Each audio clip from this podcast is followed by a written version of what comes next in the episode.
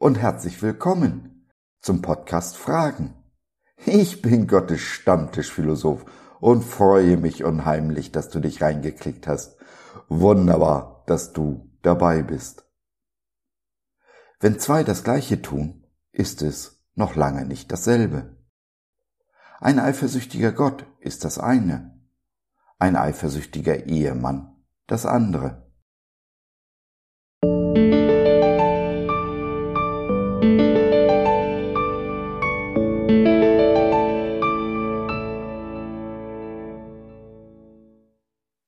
Eifer, Eifersucht, dem Bibelfundamentalisten ins Gebetbuch geschrieben. Sie werden erkennen, dass ich, der Herr, in leidenschaftlichem Eifer geredet habe.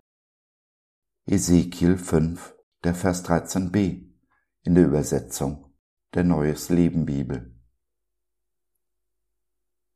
Das Wort Eifer ist so gut wie aus dem deutschen Sprachgebrauch verschwunden. Immer weniger Menschen wissen um seine Bedeutung. Was aber Eifersucht ist, das weiß jeder. Eifer ist auf jeden Fall leidenschaftlich, wie in unserem Eingangsvers angesprochen.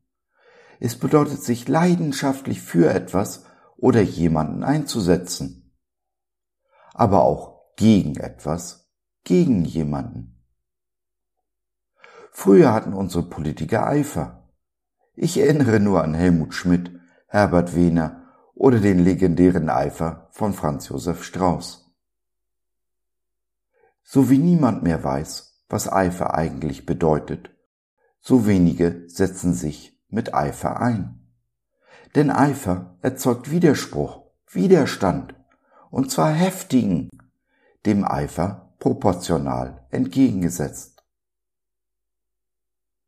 Jesus war und ist, genau wie der Vater, ein Eiferer. Als Jesus in Johannes 2 unmittelbar nach der Hochzeit zu Kana den Tempel in Jerusalem aufmischt, dachten seine Jünger an den alten Psalm, der ihn beschrieb mit den Worten Der Eifer um dein Haus wird mich fressen. Jesu Eifer war es, der ihn gefressen hat, letztendlich zu seiner Verurteilung und seiner Hinrichtung führte. Wer von uns ist heute noch bereit, diesen Preis für Eifer zu bezahlen? Eifer in der Bibel, auch der Eifer Jesu, hat immer etwas mit Eifersucht zu tun. Der Vater bezeichnet sich selbst als eifersüchtiger Gott. Sein Sohn wachte eifersüchtig darüber, dass die Worte seines Vaters auch so verstanden werden, wie sie von ihm gemeint sind. Und dies ist oft das Gegenteil von dem, was Menschen daraus gemacht haben und heute noch machen.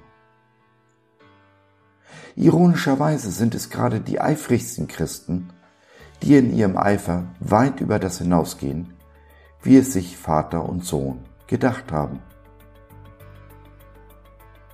Ein eifernder, eifersüchtiger Gott ist also in Ordnung.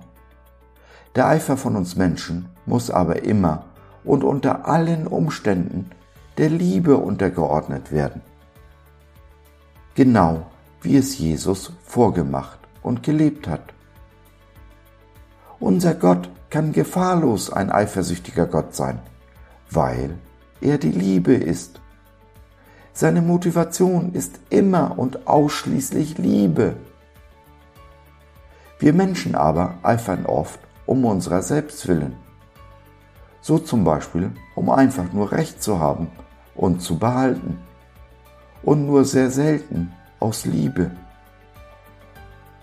Und so musste auch Dallas Willard feststellen, dass Christen so schäbig sind, weil es ihnen mehr darum geht, Recht zu haben, als wie Christus zu sein, also in seiner Liebe zu leben.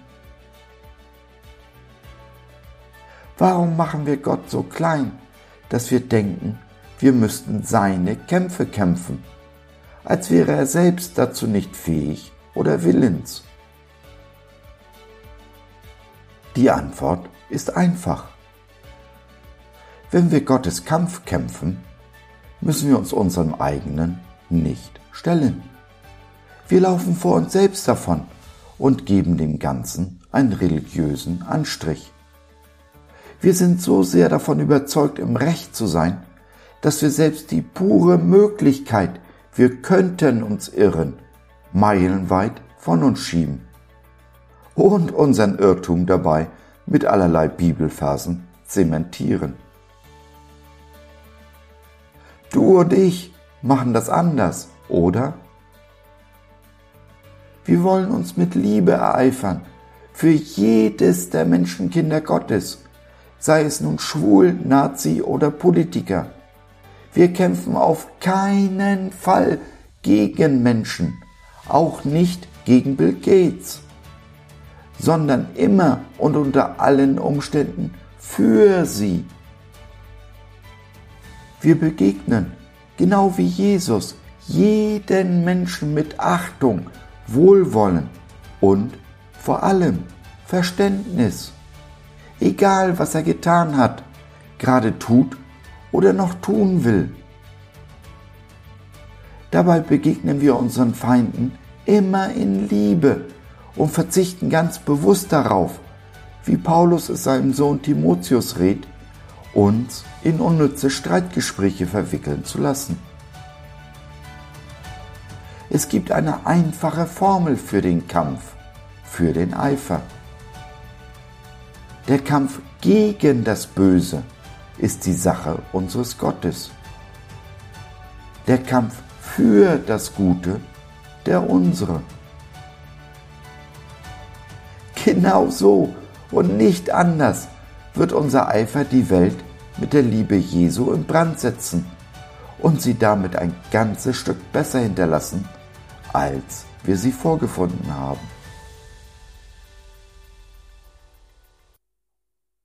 Wenn ich dich jetzt zum Nachdenken, vielleicht sogar zum Umdenken anregen konnte, habe ich mein Ziel erreicht. Vielleicht verspürst du ja Dankbarkeit und ganz vielleicht möchtest du dieser Dankbarkeit Ausdruck verleihen. Dann sei herzlich willkommen auf www.gott.biz slash einbringen. Hab vielen Dank.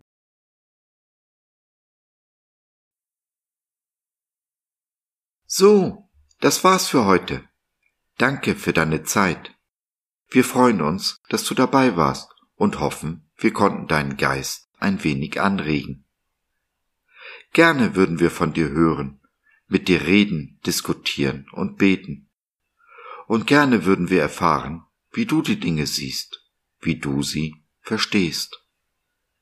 Besuche uns doch im Web, wir freuen uns schon sehr auf dich. www.gott.biz Bis dahin alles Liebe, dein Josef.